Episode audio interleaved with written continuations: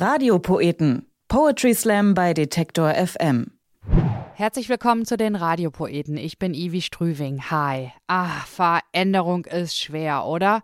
Zum Beispiel am Anfang des Jahres, wenn wir uns vornehmen, mit dem Rauchen aufzuhören oder mehr Sport zu treiben. Veränderung ist nicht leicht. Das weiß auch Code Cosmo. Er ist ein frisches Autorengewächs aus Leipzig, der seine Liebe zum Poetry Slam 2016 entdeckt hat. Er hat sich bei uns gemeldet, mit bei den Radiopoeten dabei sein zu dürfen und ich freue mich sehr, dass wir ihn jetzt kennenlernen. Ja, eine Sache, die ich sehr mag und essentiell finde, ist, wenn ich mich, trotz dass es vielleicht auch ein schöner Alltag ist, diese mich nicht so sehr abgelenkt hat, dass ich mich früh an zwei, drei Träume erinnern kann und mit denen auch was anfangen kann, selbst wenn sie ein bisschen abstruser sind. Und was auf jeden Fall auch sehr schön ist, wenn man sich irgendwo in die Natur begibt, am liebsten natürlich eine stadtnahe Natur und äh, da so richtig mal alle Dinge in sich selbst wahrnehmen kann und die Ruhe und Geräusche der Natur genießen kann. Code Cosmo weiß, wie viele von uns, dass Veränderung geschehen muss, im Kleinen wie im Großen. Da ist es manchmal gar nicht verkehrt, innezuhalten, sich zum Beispiel in die Natur zu setzen und einfach mal die Reise nach innen anzutreten, was denn da los ist.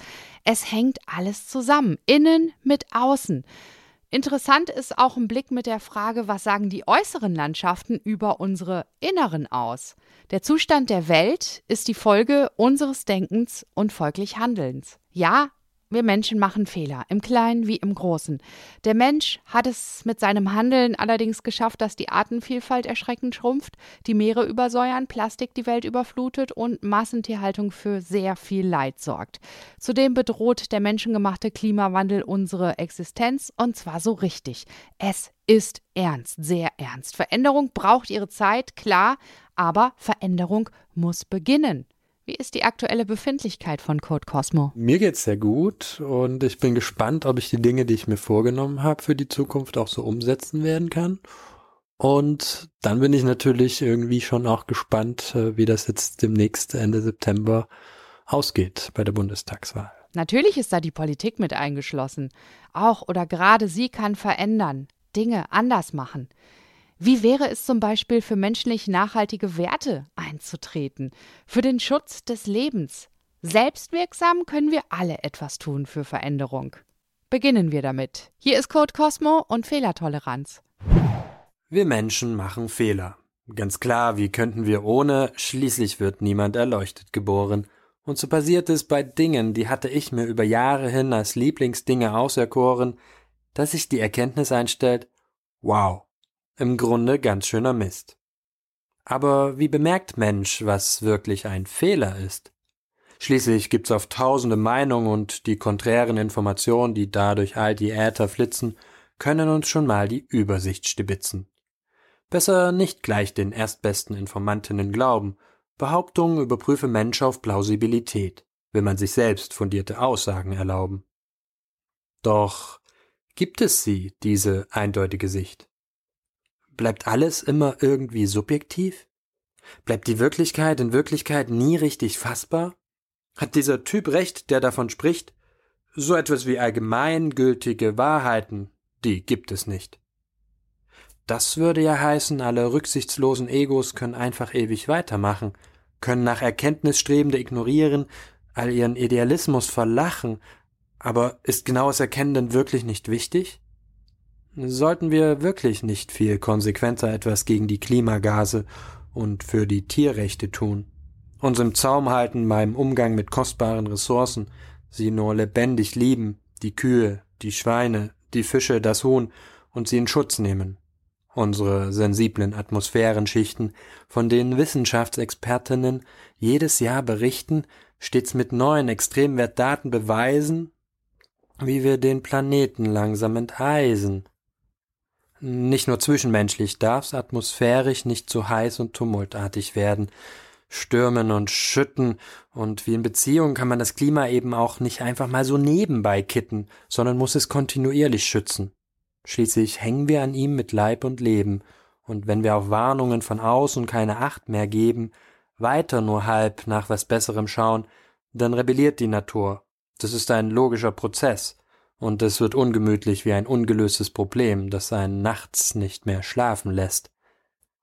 Darf die träge Masse also weiterhin diese Stimmen ignorieren, die warnen, dass Firmen und Industrien viel zu oft ihre Umweltvergehen tarnen, die uns mitteilen, dass die Natur in Plastik und Mikroplastik ertrinkt? Dass jedes Abgas in den Straßen nicht einfach nur stinkt, sondern unbewusst Lungen und Nerven attackiert? Hier eine Statistik. Sie zählt, wie der Mensch vorzeitig am Duft des veralteten Fortschritts krepiert. 2014 gab es 80.000 frühzeitige vermeidbare Tote in Deutschland.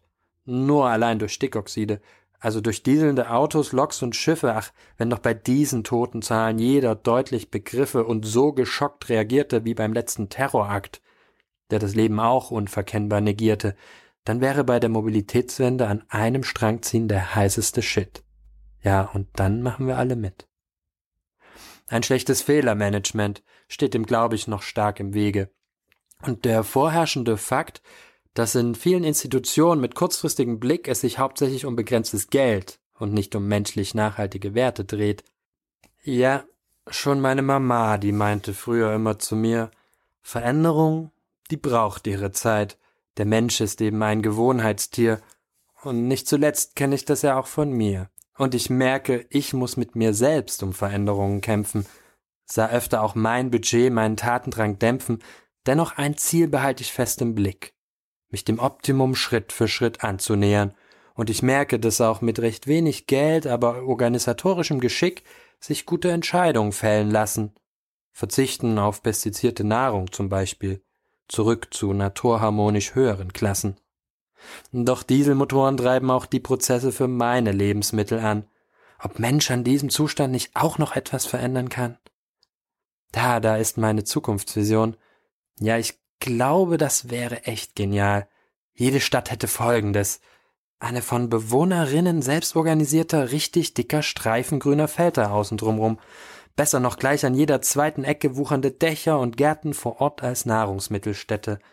Kurze Wege, Versorgung zu Fuß, mit Lastenrad, E-Mobil und Co., direkter Kontakt zu Nahrung und Nachbarsmensch.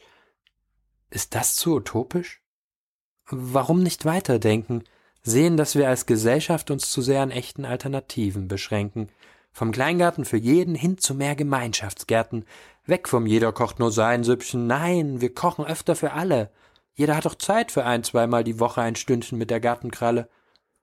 Reformen in diese Richtung, die politisch stützen, sind seltenst zu sehen.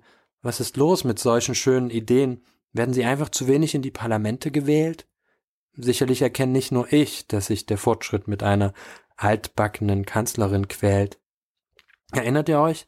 Vor ein paar Jahren, Volkswagen, die hatten ganz mies mit den Abgaswerten getrickst und die Politik wissend zugeschaut, bis der Damm des Verschleierns irgendwann brach. Fehler zeigen sich früher oder später, denn das Schicksal ist gar kein mieser Verräter und gibt auch wirklich niemals nach. Ob das Warten auf Sollbruchstellen also so clever ist, das bezweifle ich stark. Einst war auch ein antiker Grieche sehr überzeugt, aus Schaden wird man stets klug. Er war dies jedoch nur so lang, bis ein Geier ihn mit einem Stein erschlug und obwohl diese Anekdote der frühen Geschichte für stets vorausschauendes Handeln und Denken spricht, habe ich das Gefühl, auf solcherlei Warnungen nehmen wir noch ungern Rücksicht. Also, warum nicht immer gleich, immer offen über Diskrepanzen und Fehler sprechen bevor sie sich später ziemlich sicher bös an uns rächen. Tolles Stück, Code Cosmo mit Fehlertoleranz. Mehr Poetry for Future bekommt ihr bei den Radiopoeten mit Samuel Kramer und seinem Stück Vögel. Und die nächste Episode liefert David Weber mit seinem Fortsetzungsroman Judy. Er slammt und spielt dazu Klavier. Diesen und weitere Podcasts von uns beim Podcast Radio Detektor FM könnt ihr übrigens auch ganz bequem über euren Smart Speaker hören. Bei Google Assistant fragt ihr einfach die Detektor FM Action nach. Hey Google, öffne Detektor FM und spiele neue Podcasts. Bei Amazon Alexa fragt ihr den Detektor FM Skill einfach nach Alexa, öffne Detektor FM und spiele neue Podcasts. Radiopoeten Poetry Slam bei Detektor FM.